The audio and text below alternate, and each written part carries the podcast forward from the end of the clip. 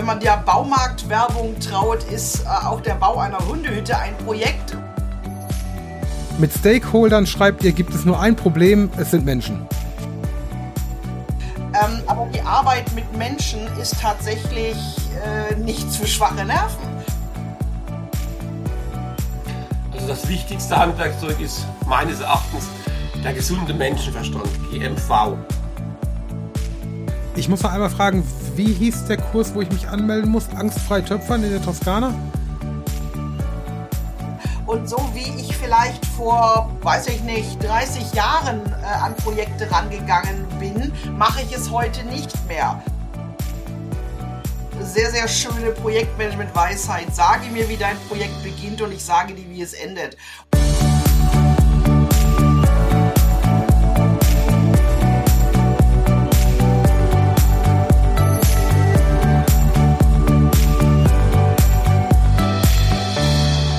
Hallo und herzlich willkommen im Podcast Managed Mind. Ich bin Carsten Röttger, euer Gastgeber und das ist Episode 12. Projektmanagement verstehen ist der Titel dieser Episode und auch der Titel des Buches, was Michaela und Matthias Flick geschrieben und über das ich mit den beiden gesprochen habe. Michaela und Matthias verfügen über mehr als 20 Jahre Projekterfahrung. Im Projektmanagement haben die beiden nahezu alle Höhen und Tiefen erlebt, die ein Projekt so erleben kann. Es war mir eine Ehre und eine große Freude, dass ich mit den beiden über ihr eigenes Buch und über Projektmanagement philosophieren durfte. Und am Ende sprechen wir noch über ein neues Projekt, das ich persönlich ganz besonders großartig finde. Lasst euch überraschen, es geht um Kinder und natürlich auch um Projektmanagement.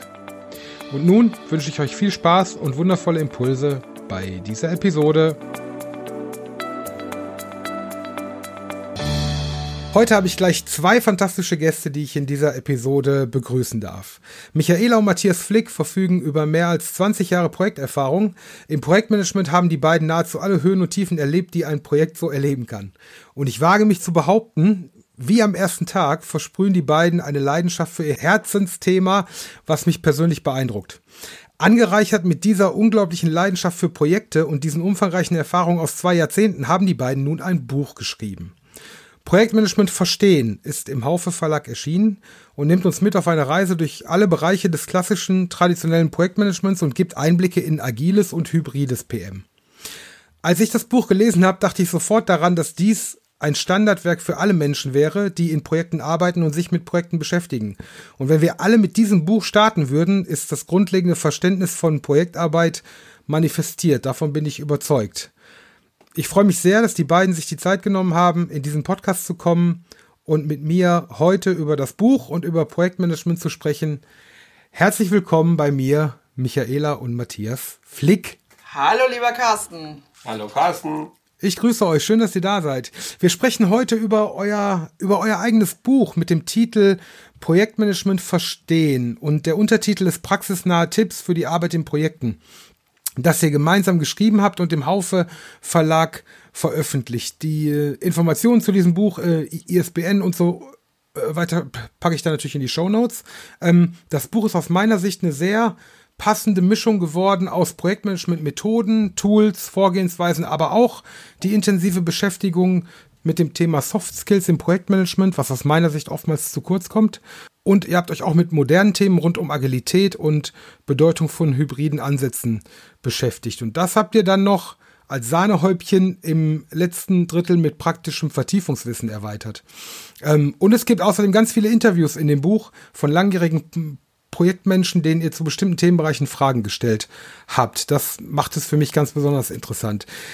Im Vorwort steht geschrieben, Projekte verändern die Welt. Das hat mich sofort bewegt, äh, denn genau das ist es und genau darum geht es. Welche Bedeutung haben für euch Projekte und Projektmanagement? Gebt euch ein äh, Gebt uns einen kleinen Einblick über euren, euren Be Beruf, an dem ihr so hängt und eure Berufung. Ich beginne gerne mal. Also Projekte sind einfach was unglaublich Faszinierendes, unglaublich Spannendes. Warum? Weil sie sind, ich sage das immer wieder, mit Menschen, für Menschen, von Menschen gemacht.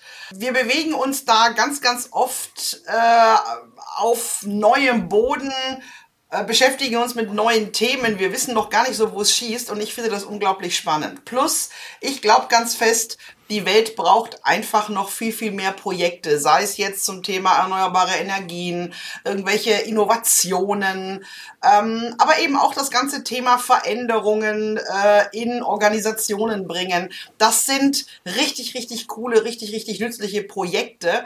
Wenn man der Baumarktwerbung traut, ist äh, auch der Bau einer Hundehütte ein Projekt, mag durchaus auch sein. ähm, finde ich ja ganz gut, dass es so in die breite Masse kommt, aber ich finde es halt einfach super, super cool und super wichtig, auch zu wissen, wie dieses Projektmanagement denn geht, von dem jetzt alle reden.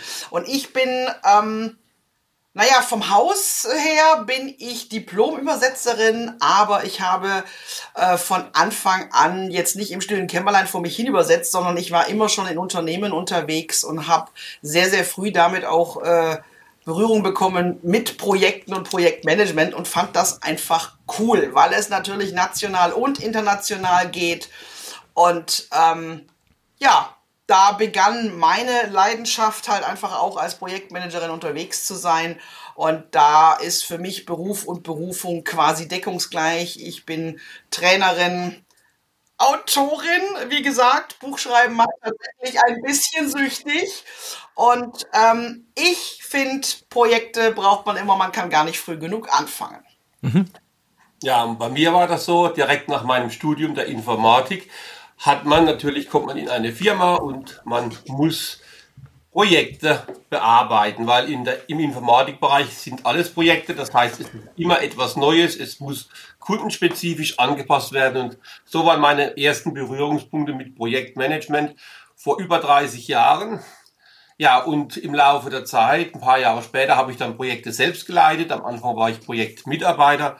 Seit über 25 Jahren leite ich Projekte und finde es immer noch faszinierend. Und aus dem Informatikbereich kamen dann später weitere Bereiche dazu, Bauprojekte, Umzugsprojekte etc. Und irgendwann habe ich dann die Informatik teilweise hinter mir gelassen und habe mich dann auf die Projekte konzentriert, die mich halt interessiert haben. Ja, und deswegen finde ich das auch immer sehr, sehr spannend. So noch zu meiner Person. Seit einigen Jahren unterrichte ich auch natürlich das Thema Projektmanagement, weil es ein Herzensthema von mir ist. Und ähm, da habe ich natürlich, dann kriegt man auch immer wieder mit, wie Teilnehmer Projekte sehen, was die faszinierend dran finden. Und ein Projekt beginnt natürlich ja, bei ganz kleinen Dingen, Erziehung eines Kindes ist schon mal ein Projekt, es ist auch endlich und endet dann natürlich bei ganz riesig großen Projekten, die irgendwas mit der Umwelt zu tun haben. Zum Beispiel im Moment die ganzen ähm, Nachhaltigkeitsprojekte, die gestartet werden an der Vorstellung von euch kann man schon erkennen, wie viele Jahre Erfahrung ihr habt und in welchen Bereichen ihr überall schon schon unterwegs wart. Und das, das habt ihr dann auch äh, in das Buch gebündelt. Das macht es dann auch so spannend. Das Beispiel mit der mit der Hundenhütte, Hundehütte, Michaela, fand ich auch ganz schön, weil du du du kannst eine Hundehütte ja auch zu einem komplexen Projekt machen, wenn du eine automatische Trinkeinrichtung einbaust oder oder eine Kameraüberwachung und dann kannst du wiederum euer Buch benutzen, um die Komplexität ein bisschen zu managen, um dann auch dann Hunde. Deswegen, du, du hast da einfach unendlich viele Möglichkeiten, aber es macht halt einfach, wie ich immer so schön sage, einen schlanken Fuß zu wissen, was man macht. Und das war so ein bisschen die Intention zu unserem Buch. Genau. Ich hatte, ich hatte am Anfang ja ähm, so ein bisschen gesagt, dass ich äh, glaube, dass das ein Standardwerk für alle Projektmenschen sein kann. Dann die Frage dazu, was hat euch dazu bewogen, dieses Buch überhaupt zu schreiben? Weil im Grunde gibt es ja ähm, auch ganz viele Projektmanagement-Bücher auf der, auf, der, auf der Welt und ihr habt mit Sicherheit auch schon mal von dem oder ihr habt mit Sicherheit die Frage schon mal zu, zu hören bekommen, ja, warum denn jetzt wieder ein Buch über Projektmanagement? Also, welche Zielgruppe hattet ihr bei der Planung des Buches und wo ist eure Abgrenzung zu anderen PM-Büchern? Dann fange ich einfach mal an. Gerne. Also, ich bin das erste Mal auf die Idee gekommen oder auf die Idee gebracht worden von einigen Teilnehmern von Lehrgängen von uns, die mhm. immer gesagt haben, es gibt sehr, sehr viele Projektmanagementbücher, aber keines ist wirklich gut verständlich oder einige sind viel zu einfach geschrieben, da kann man nichts daraus lernen, die anderen sind so kompliziert, dass man sie nicht versteht und ich habe auch dann parallel dazu zig Bücher gelesen und habe dann festgestellt, genau so ist es und die Teilnehmer haben gemeint, wenn Sie, Herr Flick, oder Ihre Frau irgendwas erklären, ist es immer klar. Warum schreiben Sie nicht einfach ein Buch Ja, das war vor einigen Jahren. Das hat dann doch ein bisschen gedauert, bis man dann wirklich auf die Idee kommt, sich die Arbeit zu machen, ein Buch zu schreiben. Und so kam auf jeden Fall die Idee. Und dann haben wir uns überlegt, das Buch soll natürlich nicht nur für Einsteiger sein, es soll für jeden etwas bieten. Und deswegen haben wir verschiedene Kapitel auch gemacht. Erstmals ja. Grundlagenwissen, damit wirklich jeder, der noch nicht Berührung damit hat, das Ganze gut nachvollziehen kann. Wir haben Beispiele gewählt, die nicht aus dem Projektmanagement kommen, sondern aus dem realen Leben, Beispiele, die jeder nachvollziehen kann. Und natürlich gibt's auch Vertiefungswissen eben für die Experten und es ist ein roter Faden sichtbar, damit man das praktisch bei der Projektarbeit als Standardwerk einfach nebendran legen kann und immer mal wieder hineingucken, wenn irgendetwas unklar ist, aber auch der Einsteiger sollte eine Chance haben, recht einfach, mit einfachen Worten, aber trotzdem die wichtigsten Themeninhalte eben zu hören. Das war so unsere Intention. Und ich möchte gerne noch ergänzen, ähm, es geht halt einfach auch darum, dass es da draußen tatsächlich super, super viele Bücher gibt. Da hast du völlig recht, Carsten. Ich, ich glaube, wir haben es mal gegoogelt. 40.000 bla bla bla. 37.000. Ja, ich wollte gerade sagen, also traumhaft, ganz, ganz viel. Und ganz viele davon, ähm, die behandeln Methoden. Äh, die erklären auch Methoden, gehen da auch tief rein, was ich cool finde, weil na klar, äh, Methoden brauchen wir auch. Aber was uns so angefixt hat, war so die Idee, hey, lass uns doch mal erklären, warum wir an welcher Stelle im Projekt was machen und warum wir das machen, beziehungsweise warum es vielleicht gut ist, das ein oder andere nicht zu machen. Ja, also so ein bisschen einen anderen Ansatz. Nicht jetzt hier Methode, Methode, Methode, sondern tatsächlich wirklich dieses, wo stehen wir denn gerade? Was passiert denn jetzt gerade im Projekt? Warum ist es jetzt richtig und wichtig, das und das und das zu machen oder das und das und das zu lassen? Und das ist ein bisschen ein anderer Ansatz und damit unterscheiden wir uns möglicherweise schon auch von dem einen oder anderen dieser knapp 40.000 PM-Bücher, die es da draußen schon gibt. Ja, also uns ging es darum, eben den Leuten Projektmanagement nahezubringen, damit die Projektmanagement verstehen, damit sie wirklich verstehen, was sie machen, weil das fehlt halt in den meisten oder in vielen Büchern. Da ist toll eine Methode erklärt, aber wie gesagt, das Verstehen, warum macht man das, warum macht man das jetzt, das hat halt uns gefehlt und das haben wir hoffentlich auch gut rübergebracht dann im Buch. Ja, ja, ich würde das genauso un unterstützen, weil ähm, dieses Buch kann man eigentlich zum einen betiteln als äh, als, als Hilfswerk ins Projekt, zum anderen aber auch ähm, als Nachschlagewerk. Und wenn ich so mit Menschen arbeite in den Projekten, dann ist es so, dass viele davon noch kein Projektmanagement-Training hinter sich haben und so Grund Be Grundlagen und Grundbegriffe und Grundverständnis, was in eurem Buch ganz gut erklärt ist, tatsächlich brauchen. Und gerade dafür ist das Buch auch sehr, sehr hilfreich, absolut. Und das, was du gerade gesagt hast, Micha Michaela, ist, ist, der, ist der Punkt, der mir direkt am Anfang aufgefallen ist in dem Buch.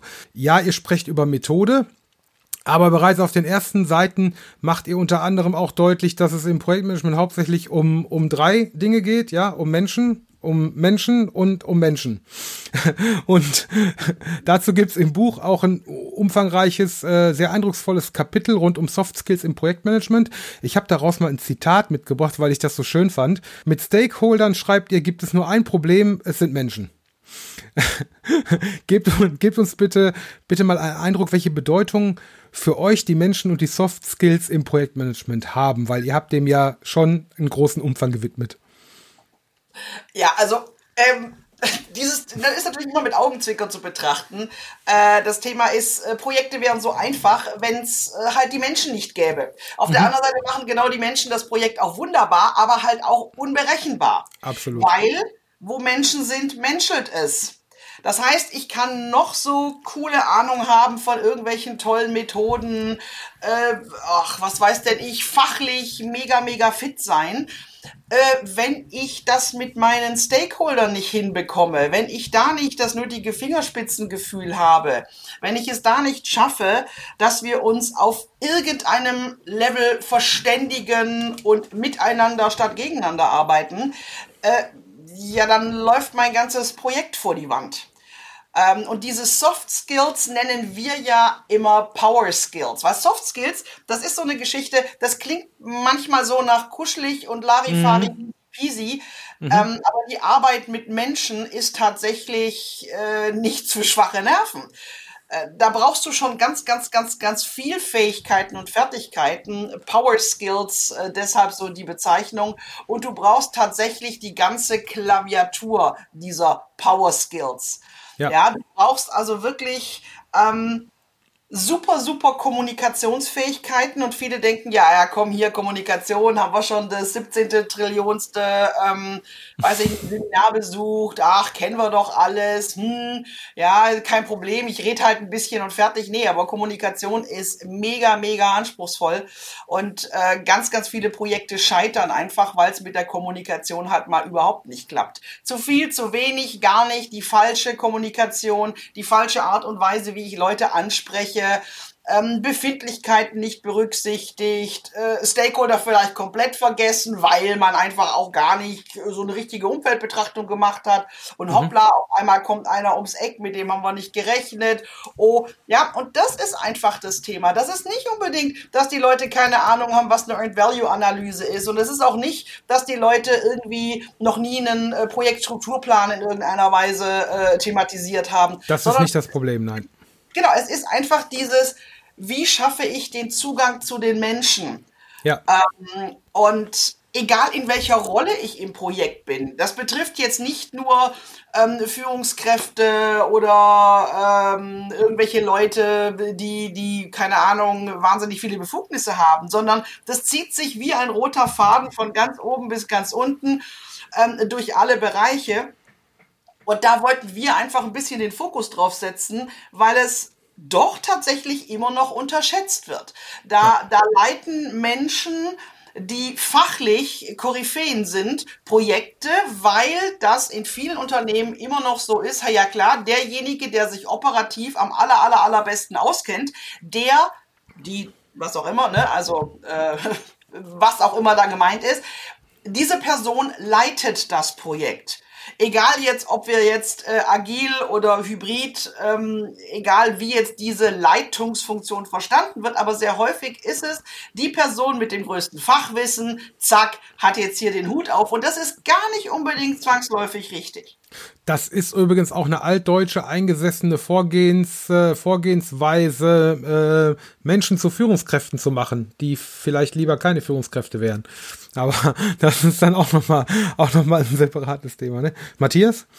Ja, ich wollte auch noch dazu sagen, Menschen, ähm, die wollen natürlich Projekte machen, das ist klar. Und Projekte machen ist natürlich auch was Cooles. Das heißt, bei Projekten geht es einmal um Befindlichkeiten, um Vorlieben, um Interessen natürlich ganz viel auch um Macht und Einfluss zu nehmen. Und ganz, ganz wichtig, das Ego. Viele, die in Projekten arbeiten, haben ein Ego, die wollen unbedingt ihren Willen durchsetzen. Und wenn man sich Statistiken anschaut, sieht man ja, dass 60 Prozent der Projekte, die scheitern, also von den gescheiterten Projekten 60 Prozent eben gescheitert sind, weil es eben menschelt und nicht, weil die Methoden nicht funktioniert haben. Die Methoden, die können alle, die kann man lernen, da gibt's genug Kurse, aber wie man richtig mit anderen Menschen umgeht, interagiert, da fehlt halt leider und das ist das Hauptproblem in Projekten.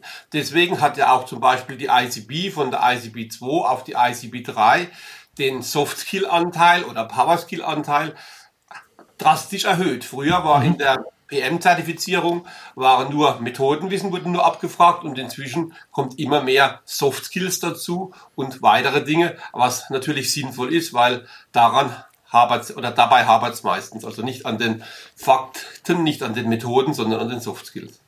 Absolut. Das heißt, wir sind uns einig, Menschen machen das Projekt komplex. Äh, mögt, mögt, ihr, mögt, ihr, mögt ihr Fußball? Hm. Nicht so? Okay. Ich, äh, ich ja, macht nichts.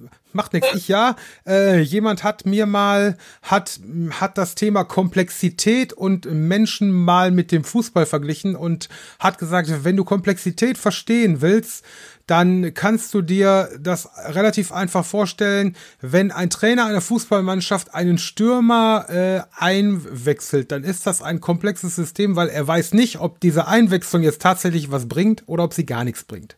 Da ist übrigens ein gutes Beispiel, auch wenn ja. ich jetzt nicht so, äh, eigentlich im Grunde so gut wie keine Ahnung habe vom Fußball, aber was ich immer ganz gerne beobachte, ist, den Trainer mal so ein bisschen äh, unter die Lupe zu nehmen. Ja, da gibt es natürlich Trainer, die waren früher auch mega Profispieler. Das heißt aber noch lange nicht, dass das gute Trainer sind. Es gibt aber auch Trainer, ähm, die waren nie selber Profispieler auf dem Platz, sind aber gnadenlos gute Trainer, super Coaches. Ähm, ja. Und das, das finde ich total spannend. Und das ist auch immer so ein bisschen der Punkt. Ähm, ein guter Trainer, ähm, der muss wissen, um was es in diesem Spiel, in diesem Falle Fußball geht, auf was es ankommt, was die Strategien da hinten sind. Der muss aber auch ein Gespür für die Leute haben, was können die, wann, zu welchem Zeitpunkt muss ich wen jetzt einwechseln ich habe mir sagen lassen, das spielt eine nicht unwesentliche Rolle Absolut. Ähm, im Fußball. Ja, und, und ähnlich ist es, wenn ich jetzt mal so ein bisschen die Brücke schlage, natürlich auch in Projekten. Ein guter Projektmanager, der muss nicht operativ wirklich alles kennen, sondern der muss oder können, nachvollziehen können, ja, aber der muss einfach ein Gefühl für die Leute haben, fürs Timing. Ähm, ja, da, damit einfach ähm, alle Fäden irgendwie zusammenlaufen können, damit Schnittstellen funktionieren. Du brauchst auch tatsächlich immer einen, der wirklich auch so das Big Picture hat, der so ein bisschen drohnenmäßig über alles zoomt und, und einfach einen viel größeren Blickwinkel hat. Absolut. Ähm, Absolut. In klein, klein, klein, da hast du deine Spezialisten, die dann auch bitte äh, machen dürfen äh, ja, weil das ist dann so ihre Expertise. Aber du brauchst halt jemanden, der so ein bisschen, ähm, ja, Koordinator ist. Genau. aber halt das Wissen trotzdem hat und mit Menschen klarkommt. Und diese Kombination, die ist da draußen gar nicht immer selbstverständlich und gar nicht immer so leicht. Und wenn da vielleicht ein bisschen ähm, naja, Wind in die Segel kommt und, und Wissen unters Volk gebracht wird, dann machen Projekte auch wieder Spaß. Und das sollen sie auch. Weil, wie gesagt, wir brauchen ja eigentlich mehr Projekte. Definitiv. Und also ein guter Projektleiter, der muss natürlich auch erkennen können, welche seiner Teammitglieder wer was wie braucht. Es gibt natürlich Leute, die brauchen klare Ansagen, sonst funktioniert das nicht. Die brauchen Termine, fixe Termine eventuell auch Druck und es gibt sehr viele, die brauchen eben Freiheiten und das ist im Projekt natürlich individuell. Wenn ich ein Projektteam habe, dann habe ich für jeden Mitarbeiter muss ich wissen, wie braucht er genau jetzt die Kommunikation, wie muss ich ihm die Daten weitergeben oder welche Freiheiten muss ich ihm gewähren, damit das Ganze funktioniert. Und ein Projektleiter muss natürlich auch ein Menschenkenner deswegen sein. Deswegen sollte man für jeden, der Projekte leitet, sollte man erstmal ein Psychologiestudium naja. voranstellen. Nein, ein Mini-Psychologiestudium, damit er nämlich weiß, wie geht man überhaupt auf die Menschen richtig ein. Weil das ist auch eine Sache. Häufig wird sehr viel Energie dadurch verbraten, dass eben die falsche Art der Kommunikation gewählt wird und danach Leute im Team einfach ja, bei denen wird einfach die Kommunikation gekillt, sage ich mal. Oder ja. die, ja. die, die, die, Motivation. Die Motivation, allem, die Motivation ja. gekillt und äh, das ist dann natürlich nicht gut, obwohl es der Projektleiter vielleicht gar nicht böse meint. Obwohl er denkt, genau so muss es sein, aber hat es einfach eben nicht so rübergebracht, wie es derjenige braucht. Und genau. das ist, glaube ich, die große, die große, große Kunst. Ähm, bei vielen fällt wie Matthias schon gesagt hat, oftmals auch überhaupt nicht auf. Die verlieren Leute, äh, nach den ersten Metern, haben das aber überhaupt nicht auf dem Schirm.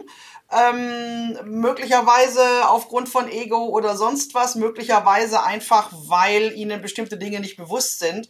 Und äh, über die Zeit und über den Verlauf des Projektes wird's halt meistens nicht besser, im Gegenteil. Und deswegen ist dieses Thema mit dem hm, Menschen Menschen, Menschen, das sind so die drei wichtigen Punkte. Könntest du auch ausweiten auf Kommunikation, Kommunikation, Kommunikation. Genau. Weil genau. das ist halt auch wieder so dass, äh, der Dreh- und Angelpunkt. Und genau deswegen, um diesen Gedanken nochmal abzuschließen, lässt sich dieses, lässt sich das Projekt und Projektmanagement so schön mit dem Fußball vergleichen. Wenn man den Trainer als Projektmanager sieht, dann, äh, dann hat der Projektmanager nämlich auch die Aufgabe, äh, seinem, seine, äh, seine Menschen, die ihm verfügbaren Menschen zu kennen ja. und genau zu wissen, zu welchem Zeitpunkt er wen, wo ja einwechseln sollte, um dann zum Erfolg zu kommen. Und auch da ist das Thema Kommunikation und ein bisschen Psychologie und so weiter. Also insofern ist das ein schöner Gedanke, weil das sehr gut vergleichbar ist. Ne? Und ein Trainer ähm, hat natürlich genau das gleiche Problem wie im Projektleiter auch. Ja. Ein Trainer kann nie jemandem recht machen. Also wenn Sie jetzt, wenn ihr jemand Fußball schaut, die ganze Welt oder ganz Deutschland weiß ist natürlich besser als jetzt der Trainer weiß. Also die diskutieren über und sagen, was er alles hat falsch gemacht. Natürlich könnten sie es nicht besser machen. Genauso ist es bei einem Projekt leider. Auch ja. wenn er sehr gut ist, wird immer ganz viele Leute geben, die wissen, was er alles falsch gemacht hat, warum das nicht funktioniert hat. Also auch das kann man wunderbar mit dem Trainer vergleichen. Ganz genau. Es wird immer jemanden geben, der das besser kann und das sind alle die, die äh, an der Seitenlinie stehen und zugucken. Ja, genau. genau. Ganz genau. Ja, ja. Ja, definitiv. Ähm, ja, Menschen, äh, absolutes, absolutes Top-Thema ähm, und äh, auch ein Thema, mit dem ich mich immer sehr gerne beschäftige. Nichtsdestotrotz brauchen Menschen natürlich auch Methodik und das ist auch ein großer Teil eures Buches, weil ich fand die Erläuterung von euch sehr passend, dass es ja grundsätzlich um einen Werkzeugkoffer geht, den ich richtig benutze.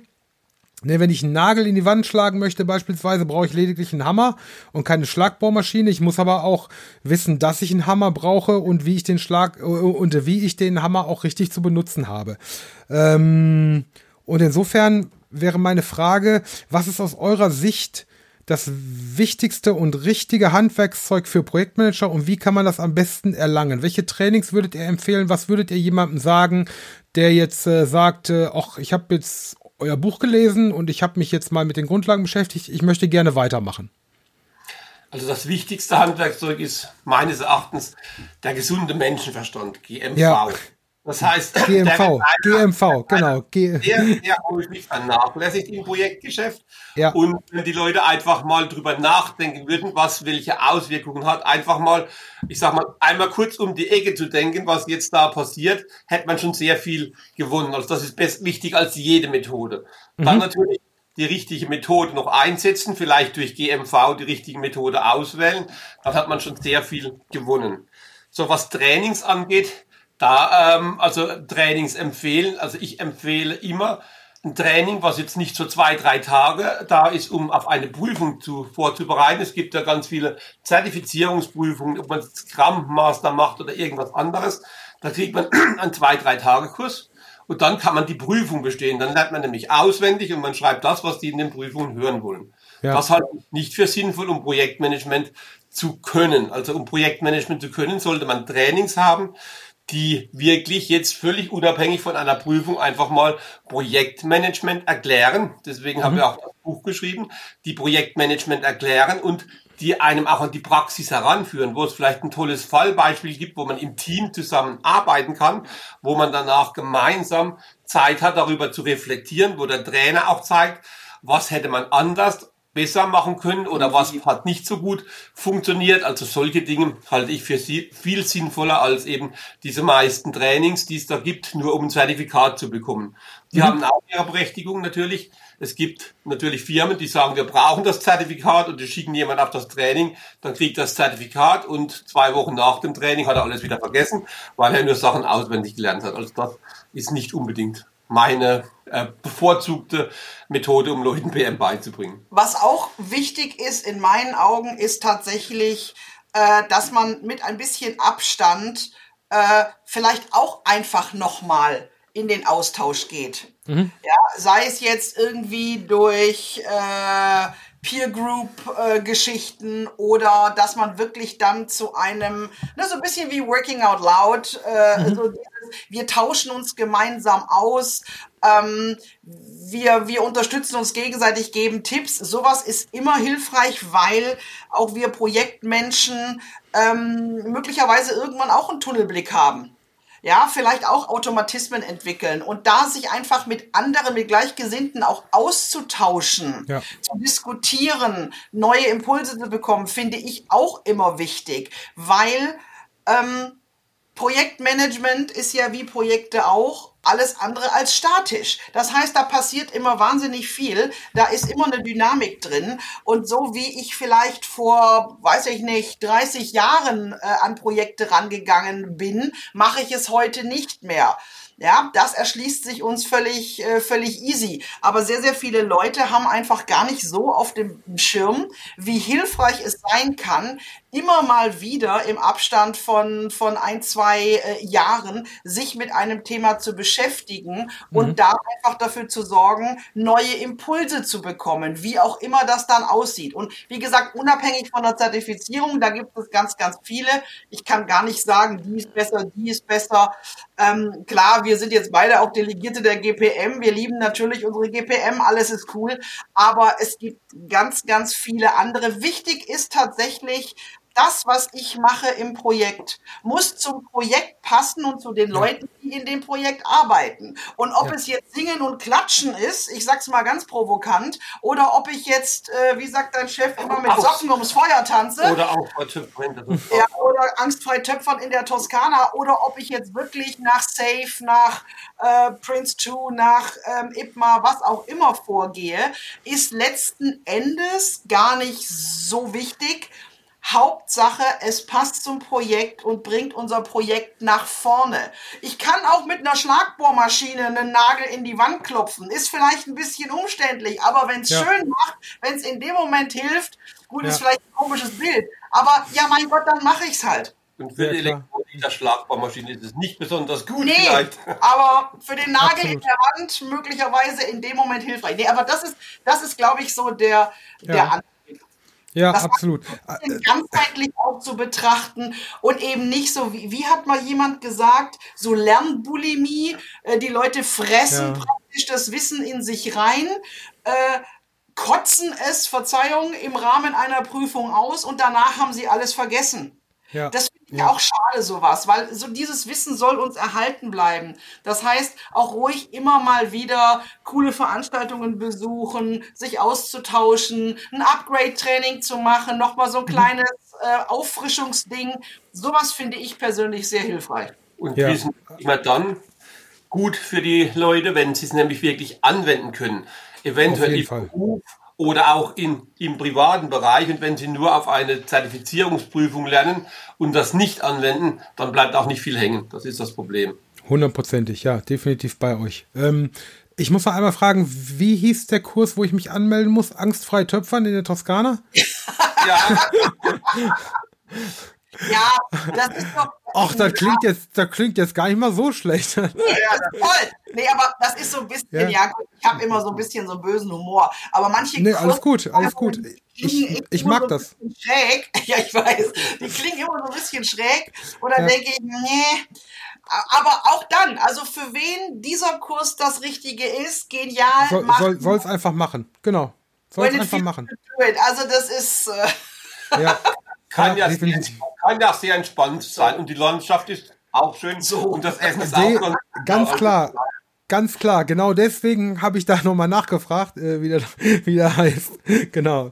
Ihr, ihr, schreibt, ihr schreibt in eurem Buch ähm, auch viel über, über ein Thema, was mich in den letzten zehn Jahren im Projekt auch immer getrieben hat. Da geht es um das gemeinsame Verständnis zum Projektgegenstand mit den Kunden. Also so das Thema Auftragsklärung. Dem Thema Auftragsklärung gebt ihr sehr viel Raum und ähm, habt auch so die Wichtigkeit der Initialisierung erläutert. Ich hatte das Thema in meinem Berufsalltag auch auf dem Tisch und ich hatte ähm, ich hatte das mal in unserem Projektmanagement-Handbuch hatte ich das mal betitelt als Projektinitialisierung als Erfolgsfaktor, weil ich auch finde, dass man dem entsprechend Raum geben muss und dass das, was man, was man in der Initialisierung tut und was man in der Initialisierung klärt und auf den Weg bringt, einen dann im Projekt dann auch tatsächlich hinterher extrem weiterhilft. Warum habt ihr dem Thema so viel Raum gegeben in dem Buch und was ist euch da besonders wichtig?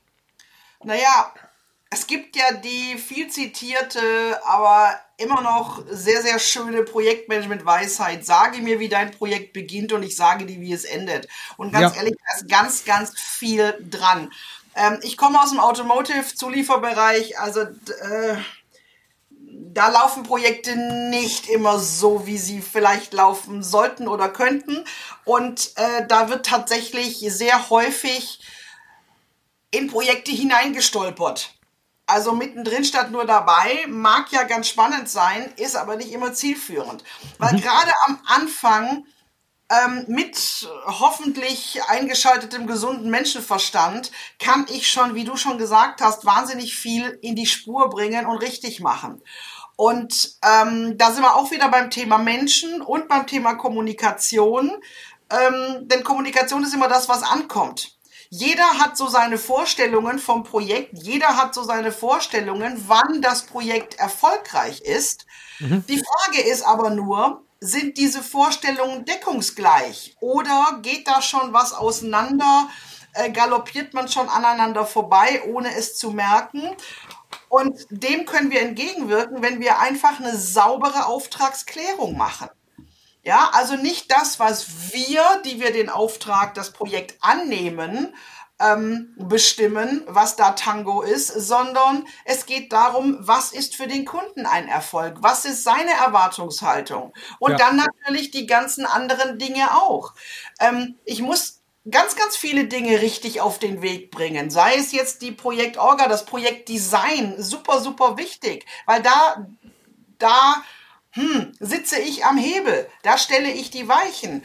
Und wenn ich diesen Anfang dieser Auftragsklärung entsprechend Zeit und Raum gebe, dann wird alles besser. Auch was die Zusammenarbeit mit den Menschen angeht. Ich bin ein großer Fan davon. Ähm, trotz allem, jawohl, wir können remote und, und ganz, ganz viel ist digital möglich. Ich bin ein ganz großer Fan davon. Am ja. Anfang wirklich alle vom Kernteam, vom, von den wichtigen Stakeholdern an einen Tisch zu bringen. Bin dass ich auch Fan von. Luft schnuppern, dass wir ja. einfach uns kennenlernen. Danach ist es um Klassen leichter, dann doch mal kurz eine Mail, eine Teams, Zoom, was auch immer, Konferenz zu machen. Aber ich brauche am Anfang einfach einen gescheiten Start, ist durchaus mit Zeit und durchaus auch mit Geld äh, verbunden, aber das spart uns über den Verlauf des Projekts viele graue Haare und äh, ja, sicherlich auch äh, die ein oder anderen Kostenpunkte. Und der Riesenvorteil ist natürlich, wenn man sich am Anfang hat kennengelernt, als wirklich persönlich, dann kann man auch viel auf dem kleinen Dienstweg erledigen, ja. was man sonst gar nicht machen würde. Man schreibt mal eine kurze informelle Mail an jemand oder Teams mal ganz kurz, würde man sich gar nicht live kennen, dann hätte man vielleicht Hemmungen, den anderen so anzusprechen und der andere wird auch sagen, warum soll ich jetzt ausgerechnet ihm diesen Gefallen tun, wenn man sich schon näher kennt, dann läuft das Ganze halt viel reibungsloser. Aber nochmal ja. zur Auftragsklärung zurück. Ja. Am Anfang gibt es ja viele Erwartungen. Der mhm. Auftraggeber mhm. hat eine bestimmte Erwartung ans Projekt und der, der das durchführt, hat vielleicht schon die Lösung im Kopf. Problem ist nur, wenn ich jetzt die Schnittmenge bilde, wie, bei, wie die zusammenpassen, dann kommt nur so ein ganz, ganz kleiner Bereich heraus, wo die wirklich deckungsgleich sind. Und deswegen müssen die so lange Fragen stellen und darüber reden, bis wirklich sichergestellt ist, das Gleiche von dem Projekt erwarten. Das heißt, vielleicht will der Auftraggeber ein paar Punkte, die ihm besonders wichtig sind, unbedingt noch drin haben. Aber auch bei der Durchführung legt der Projektleiter oder die Firma, die das durchführt, Wert auf bestimmte Gegebenheiten, zum Beispiel Nachhaltigkeit, Ethik, sonstige Sachen. Und das muss zusammenpassen. Und wenn die sich dann einig sind, dann kriegt nämlich am Schluss der Auftraggeber genau das, was er auch erwartet hat. Wenn die am Anfang nicht genau drüber reden und man gar nicht genau weiß, was er will, dann ist einer unzufrieden. Entweder der Auftraggeber oder der Auftragnehmer oder weitere involvierte Stakeholder und dann funktioniert es einfach nicht. Dann hat man das Projekt abgeschlossen, aber eben nicht alle sind zufrieden. Deswegen lieber am Anfang so lange drüber reden, bis man einen gemeinsamen Weg findet. Ich rede jetzt noch nicht von Zieldefinition, sondern wirklich nur um das allgemeine Verständnis. Dann klappt es später auch besser mit der Abnahme, Übergabe und mit der Stakeholder-Zufriedenheit. Und ich sage auch immer Vorsicht vor zu schnellem, das ist unsere Lösung. Äh, denn manchmal ist es tatsächlich so, dass wir zwar meinen, das Problem verstanden zu haben, es mhm. aber noch gar nicht verstanden haben. So, ja. und dann äh, passt möglicherweise die Lösung gar nicht wirklich zum Problem. Und ich glaube, wir sollten das Pferd halt nicht von hinten aufzäumen, sondern ähm, Ne? So, das ist eine Dampfmaschine, so wie aus der Feuerzangenbowle. ja, ja, genau. Genau, genau. Ähm, du hast gerade so schön gesagt, Micha, Michaela, das äh, Thema, das Thema Projektdesign, hast du gesagt, da stellst du die Weichen. Da ja. stellt man die Weichen, die dann hinterher im im laufenden Projekt dann auch eine entscheidende Bedeutung haben. Im Buch ähm, habt ihr die Wichtigkeit nochmal erläutert, am Anfang des Projektes ein Projektdesign zu machen und dort festzulegen, wie man im Projekt arbeiten möchte, insbesondere auch methodisch. Ich komme da ein bisschen aus einer anderen Welt. Ich komme aus einer Welt, in der man eine feste Methode zugrunde legt und sagt, ähm, die im Übrigen angelegt ist an Wasserfall und man davon ausgeht, dass man mit dieser Methode alle Projekte bedienen kann. Ich denke schon, dass alle und ich meine damit auch wirklich alle, auch in meinem beruflichen und privaten Umfeld, ähm, das mittlerweile ganz anders sehen, denn wir müssen auch aus meiner Sicht äh, Hybrid denken. Es gibt dazu auch ein schönes Buch aus eurem befreundeten Haufe Verlag. Äh, unsere Kollegin Karin Dittmann und der Merschat Zaeri Esfahani haben geschrieben, hybrides Projektdesign, modernes Projektmanagement abseits von Königreichen, auch aus dem. Haufe Verlag. Da ist das Thema Projektdesign sehr intensiv aufgefasst. Wie steht ihr zu dem äh, Thema Überstülpen von Methoden und Vorgehensmodellen und wie wichtig ist euch das Thema Projektdesign? Also überstülpen von Methoden, davon halte ich jetzt gar nichts. Es geht nämlich darum, ich habe ein Projekt und jetzt will ich nicht was überstülpen. Es wird zwar vielleicht funktionieren, aber eben nicht optimal, sondern ich habe ein Projekt und gucke, was braucht dieses Projekt. Und es gibt natürlich Projekte, ich gehe jetzt mal kurz zum Thema agil, klassisch, hybrid erstmals. Es gibt Projekte, die lassen sich einfach besser klassisch abarbeiten. Nämlich, wenn ich wirklich genau weiß, was am Schluss rauskommen soll, wenn die ganze Methodik bekannt ist, dann brauche ich keine agile Vorgehensweise, wo ich mich ausprobiere, weil das kostet nur Zeit und Geld. Aber bei Projekten, wo das eben nicht so ist, wo eben sehr viele Stakeholder mitreden, wo wo sehr, sehr menschelt, da ist natürlich die Sache, dass die Ziele gar nicht so klar sind und da kann man natürlich am Anfang keinen festen Plan machen, sondern man muss gegebenenfalls auf alle Eventualitäten reagieren. Das heißt, da wird sich dann natürlich eher eine agile Vorgehensweise da, äh, manifestieren. Und dann gibt es natürlich noch das Hybrid. Jetzt kommen wir da drauf. Hybrid ist natürlich toll, weil Hybrid heißt jetzt nicht, ich mische unbedingt klassisch und agil. Hybrid heißt einfach, ich mische mehrere Methoden. Und ja. im Idealfall suche ich mir beim Hybriden genau das raus, die Methode, die A zum Unternehmen passt, die zu den Beteiligten passt. Also es muss nicht immer eine bestimmte Methode sein und vor allen Dingen die zum Projekt passt, um eben das Ziel optimal zu erreichen. Wobei Projektdesign geht ja weit darüber hinaus. Das geht ja einmal erstmal um die Methode natürlich. Das geht aber auch darum, will ich alles selber herstellen oder lasse ich auch Fremdfertigung zu oder will ich ähm, nur eigene Mitarbeiter einstellen, sonstige Dinge, muss ich mich an bestimmte Normen, Verfahren richten. Alles das muss berücksichtigt werden beim Projektdesign und da legt man praktisch so eine Blaupause, den groben Plan, was man später machen will. Ich mache es mal an einem Beispiel. Nehmen wir an, jemand will in Urlaub fahren, dann trifft er am Anfang eine Grundlagenentscheidung. Zum ja. Beispiel kann er sagen, ich will entweder in die Berge oder ans Meer. Und dann kommt vielleicht nächste, der nächste Punkt, wie viel Geld steht mir zur Verfügung? Habe ich 10.000 Euro oder nur 1.000 Euro? Mhm. Und auf Grundlage so ein paar Rahmenbedingungen trifft man erstmal eine Vorauswahl. Und wenn man sich dann entschieden hat, man will jetzt beides haben, dann muss man dann gucken, wo es halt Berge und Meer gibt, weil die Frau ans Meer will, der Mann vielleicht in die Berge. Mhm. Und dann geht man eben auf die Suche und guckt, wie kann man das alles unter einen Hut kriegen. Genau, das macht Projektdesign. Die paar grundlegenden Sachen richten und danach die Pläne dann an diesen Grundlagen ausrichten. Und auch die Leute ähm, mit einbeziehen. Äh, auch so die Organisationsform. Weil das hängt ja dann auch wieder davon ab. Willkommen beim Thema Menschen. Ähm, äh, ja, Carsten, du hast auch gesagt, ja, beruflich wie privat in deinem Umfeld, alles ruft nach agil, agil, agil. Sehe ich auch so. Äh, selbst organisiert, selbstbestimmt, sehr, sehr häufig steckt eigentlich nur selbstverwaltet hinten dran, aber sei es mhm. drum. Mhm. das ist jetzt wieder ein anderes Thema. Aber ich sag da halt auch, ja, so schön wie das für viele Menschen ist, es passt nicht für jeden.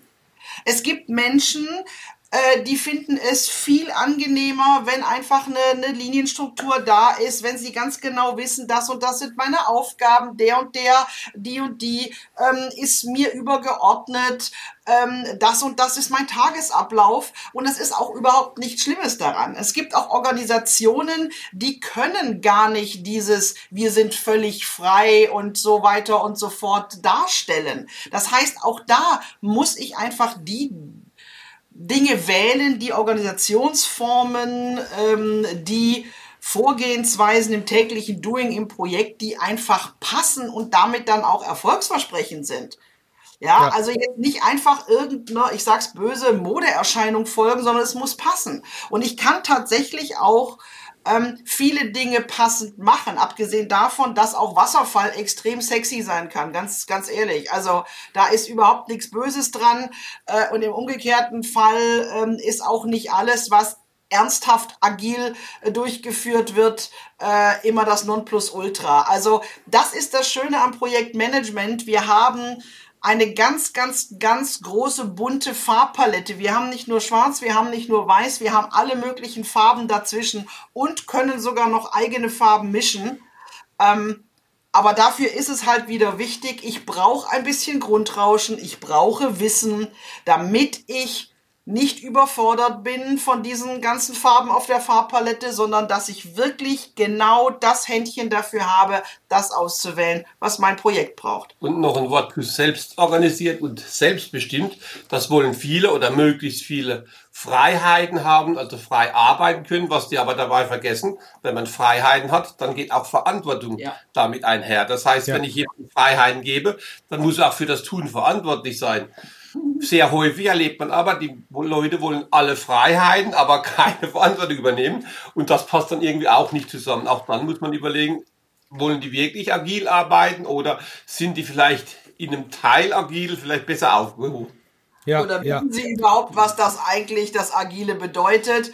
Ähm, wie gesagt, so ein kleiner Fun-Fact, du hattest auch ganz am Anfang angesprochen, dass dir gefällt an unserem Buch, äh, dass wir da auch Interviews mit äh, ja, Projektmenschen haben, aller genau. unterschiedlicher Couleur und aller unterschiedlicher Disziplin. Und unter anderem äh, haben wir ja auch ein ähm, Interview geführt mit dem Ari van Bennekum, einem der Co-Autoren des Agilen Manifests. Und klar, äh, provokant wie wir sind, haben wir ihn natürlich gefragt, lieber Ari, als ihr das damals in Worte gekleidet habt und wenn du jetzt mal schaust, äh, was die Welt da so draus macht. Bist du damit zufrieden? Da lag der uns erstmal lachend und am Tisch sagte nein. Mhm.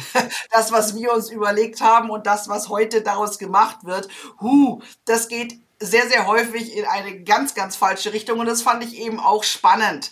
Ja, also das ist auch so ein Thema, äh, wo gar nicht immer Einigkeit ist und wo es einfach wichtig ist, äh, vielleicht einfach nochmal sich hinzusetzen, äh, zu reflektieren und dann auch tatsächlich sich schlau zu machen, damit man dann den Werkzeugkoffer nicht nur hat, sondern die Werkzeuge, die da drin sind, auch bedienen kann, weil das sind ja durchaus zwei Paar Stiefel.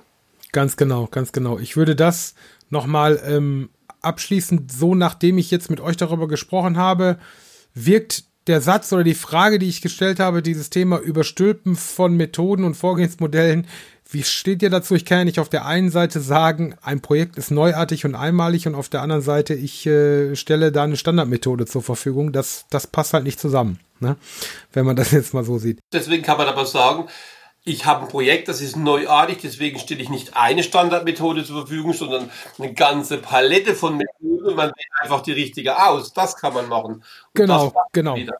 Genau, aber das muss ich dann für jedes Projekt tun. Also genau.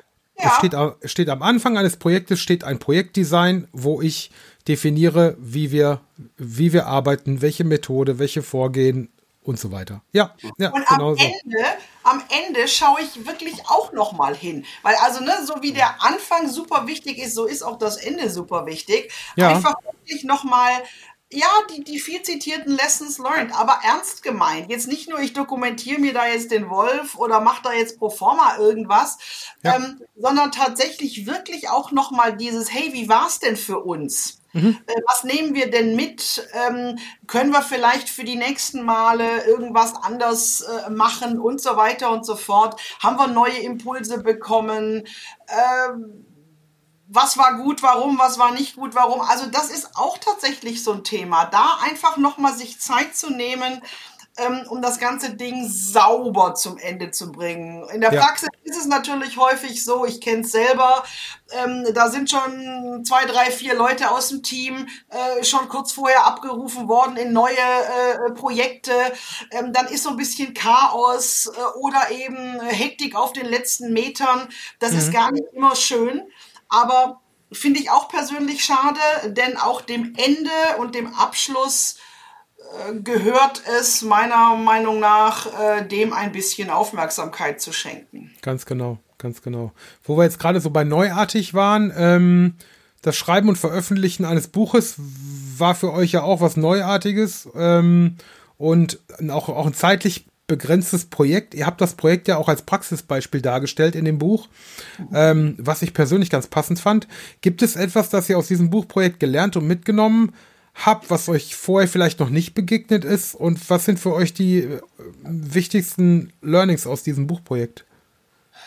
Also was ich mitgenommen habe aus diesem Buchprojekt, ich gebe ja schon seit Jahren Trainings und habe festgestellt, das klappt alles ganz gut. Wenn man das Ganze jetzt in Worte fassen soll, so dass ein Leser das liest und dann versteht, ja. ist es deutlich schwieriger, weil da fehlen einem die Reaktionen. Wenn ich ein Training mhm. gebe, dann sehe ich entweder in fraglose Gesichter, dann denke ich, okay, da musst du etwas tiefer reingehen oder ein bisschen Grundlagenwissen machen. Das habe ich natürlich beim Buch überhaupt nicht. Man weiß also nie so genau, wie ausführlich muss man etwas schreiben, damit es noch für alle verständlich ist oder eben nicht. Eben, da fehlt dann das Feedback. Und wenn in Live-Trainings jemand eine Frage stellt, macht man mal eine kurze Skizze an die Wand, mhm. an, an die Tafel.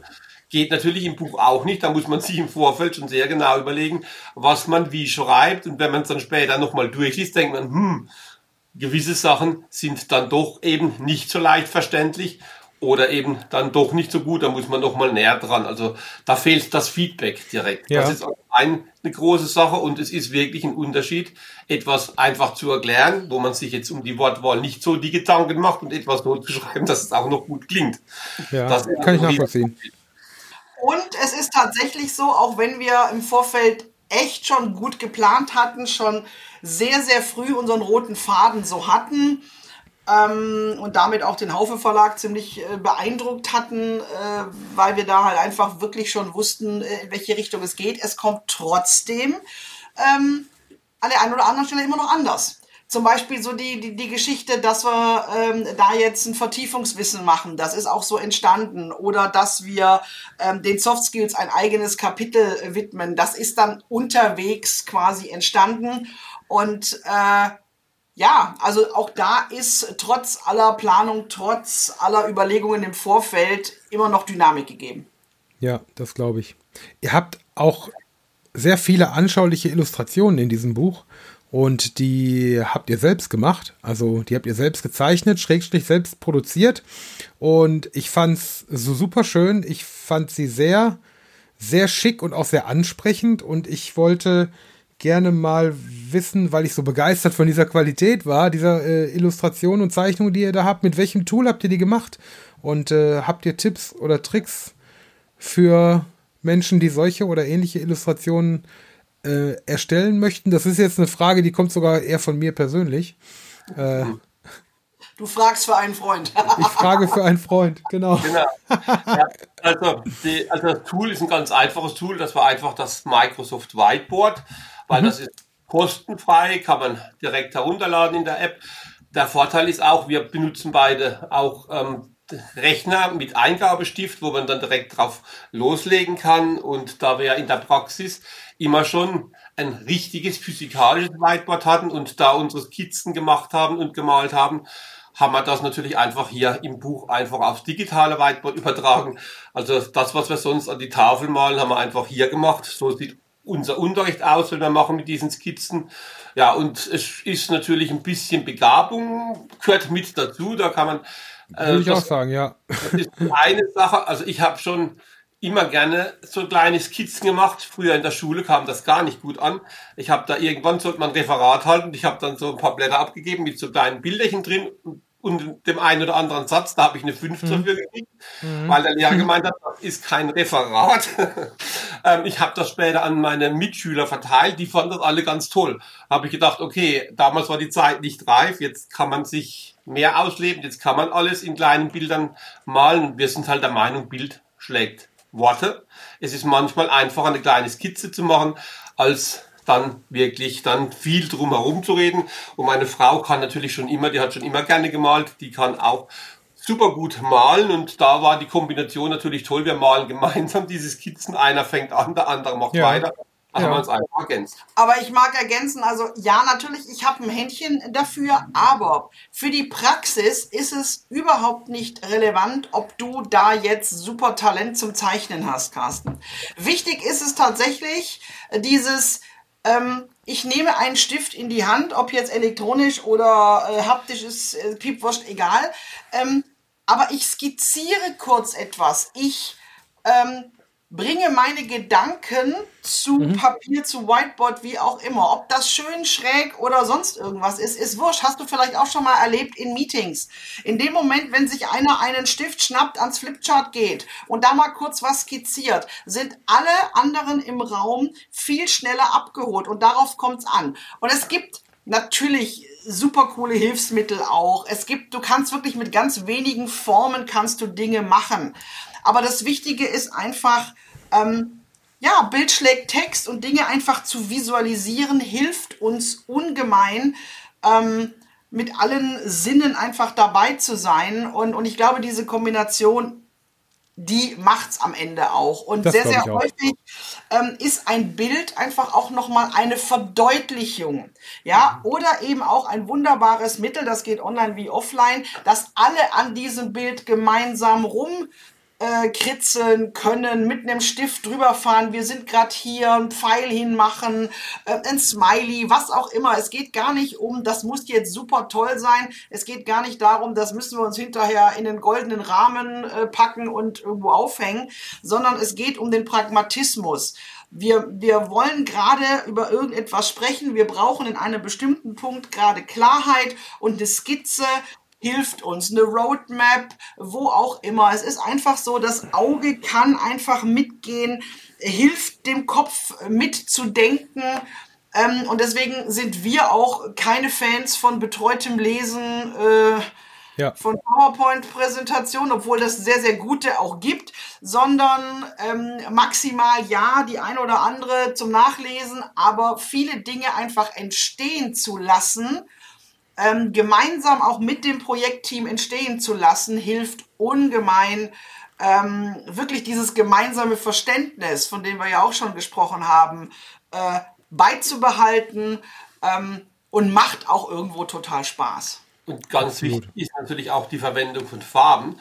Also wenn man ja. etwas nur in einer Farbe macht, dann wird es eben nicht so übersichtlich, weil gerade durch Farben kann man Klarheit in Bilder bringen. Farben haben bestimmte Aussagekraft. Wenn ich Rot benutze oder Grün, Rot heißt dann eher Stopp, da nicht so viel. Je nach Grün, Kulturkreis je nach ich anmerken. Kulturkreis in Deutschland. Natürlich, wenn man natürlich nach Kulturkreis. Bei Grün kennt man schon von Ampelfarben, da kann man fahr, fahren und wenn man immer die gleiche Farbe für einen ähnlichen Sachverhalt verwendet, für ähnliche Bilder, dann kann auch der Zuhörer oder die, die mitarbeiten, können das ganz leicht nachvollziehen. Die wissen sofort, aha, die und die Farbe, das hängt da und damit zusammen. Auch da kann man sehr viel Klarheit reinbringen in Skizzen. Und macht einfach auch Spaß. Also ich bin ja so ein Fan von kleinen, knubbeligen Männchen irgendwie. Ja. Ähm, und ganz, ganz häufig äh, kommen dann auch wirklich so Reaktionen oder du hast auch mal kleine Lacher und auch das verbindet.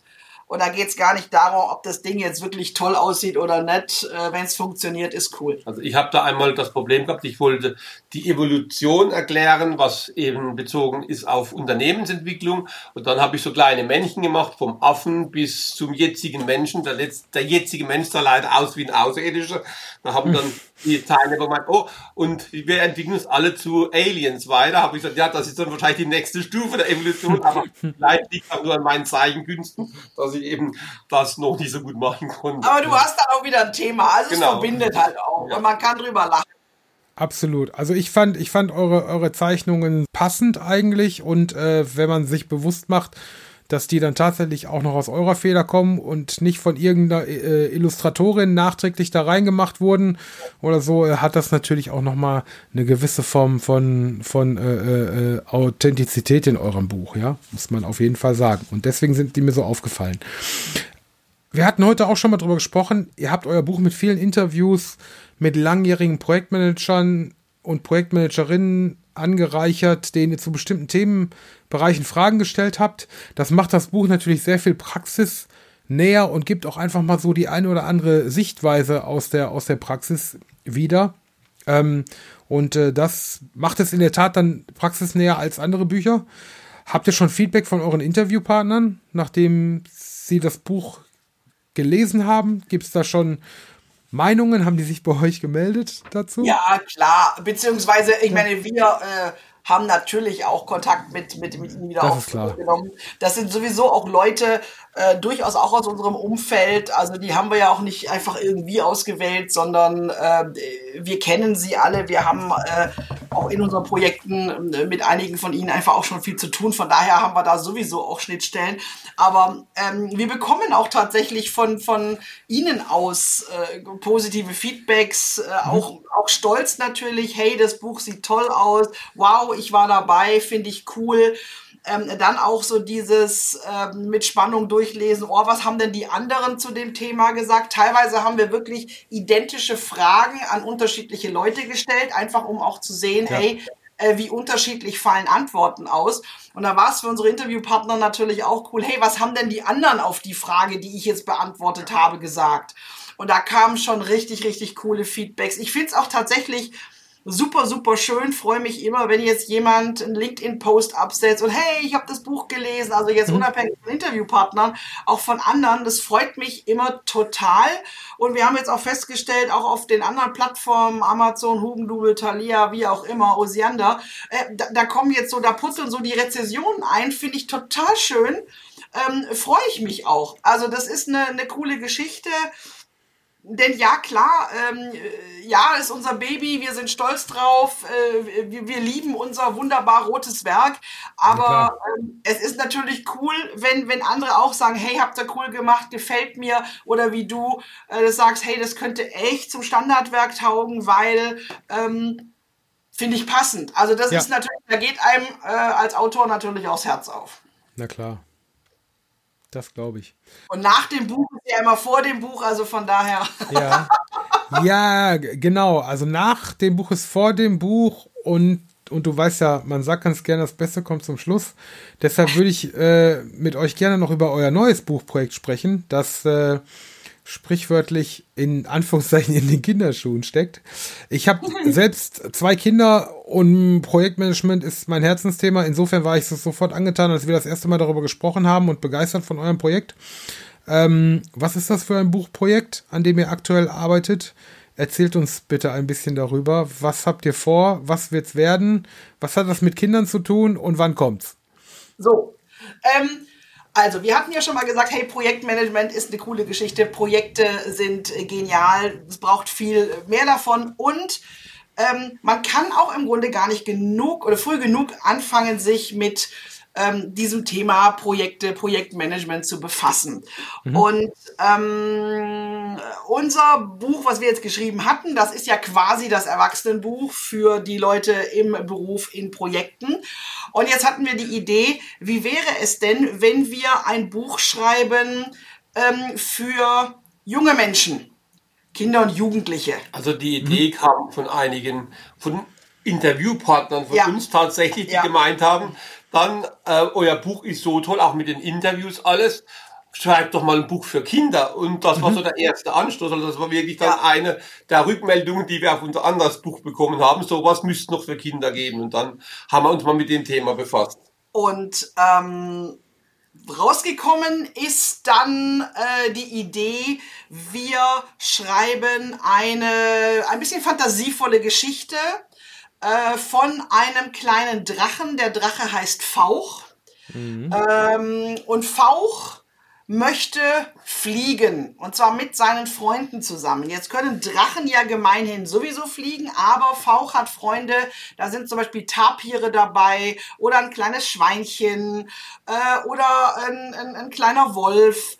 So, und die können natürlich nicht fliegen, diese Tiere. Und Fauch, der kleine Drache, möchte aber unbedingt mit seinen Freunden gemeinsam fliegen.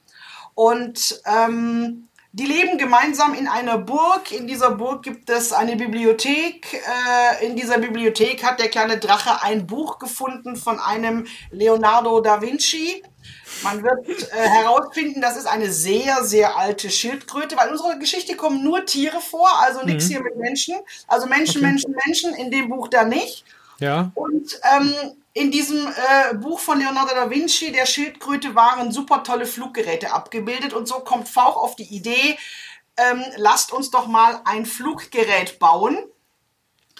Und ähm, nachdem seine Freunde da erst gar nicht so begeistert waren und er es äh, erstmal selber so ein bisschen versucht und dann doch irgendwann die anderen quasi ins Boot holen kann, dann geht es einfach wirklich darum, dass diese Tiere gemeinsam ähm, ein Fluggerät bauen, damit natürlich Höhen und Tiefen durchleben und äh, tatsächlich auch irgendwann feststellen, wow, wir machen ein Projekt. Und ähm, es ist verpackt in eine, in eine schöne Geschichte, die sich auch gut vorlesen lässt. Klar, es sind auch wieder Bilder dabei. Es ist allerdings kein Bilderbuch, sondern es ist schon wesentlich mehr Text als Bilder. Aber die Tiere haben wir natürlich auch gezeichnet, so wie wir sie uns vorstellen.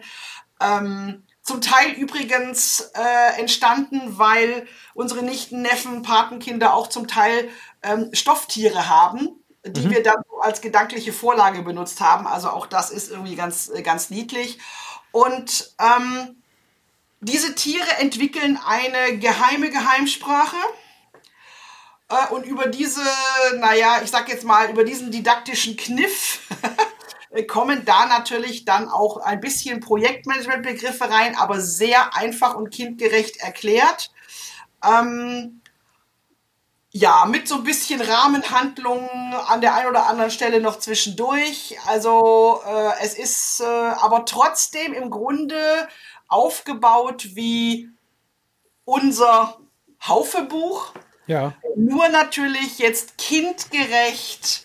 Ähm, aber der rote Faden ist auch da und, und wir hoffen, dass es einfach äh, Spaß macht, den jungen Leuten ab, keine Ahnung, von 9 bis 99 kannst du sagen, äh, weil ja sicherlich auch Eltern äh, Bücher vorlesen. Ähm, aber wenn man dann so an Kinder denkt, wie zum Beispiel auch deine zwei, also dein, dein Sohnemann, äh, ich erinnere mich da an Hamburg mit seinem Stofftier und so. Ich könnte mir vorstellen, dass der das irgendwie ganz süß findet. also großartig. Ich finde das ein super, super tolles Projekt, eine total coole Idee. Und ähm, ich glaube auch, das Alter äh, 9 bis 99 äh, ist es es ist sicherlich passend, weil wenn wir, wenn wir mal ehrlich sind, die Menschen, die nicht aus dem Projektmanagement kommen und sich mit Projektmanagement noch nicht beschäftigt haben, da ist es ja schon schwierig, denen generell zu erklären, was man eigentlich so tut. Also, also wenn, wenn man fragt, und was machst du so? Ja, ich bin Projektmanager. Und dann wird es schon schwierig. Ah, Projektmanager, okay. Also da kann man sich ja eine ganze Menge drunter vorstellen. Man ja, versteht. Ja, einfach tatsächlich in dem, was wir machen, tatsächlich Projektmanagement ist es. Viele aber natürlich gar nicht wissen, dass es eigentlich Projektmanagement Ganz ist. Ganz genau.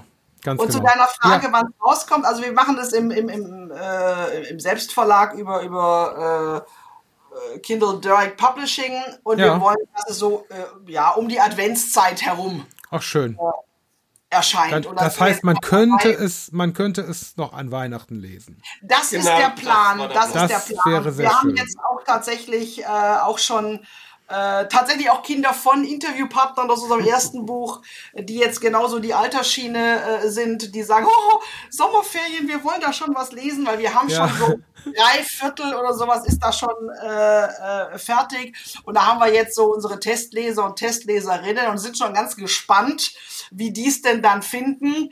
Und äh, ja, dann gucken wir mal, wo es hingeht. Cool. Aber es macht auf jeden Fall riesengroßen Spaß. Und äh, wir hoffen natürlich auch, dass es unserer Leserschaft riesengroßen Spaß macht. Und großartig. Ich freue freu mich drauf. Ich bin sehr gespannt und wir werden das alle miteinander verfolgen und warten darauf.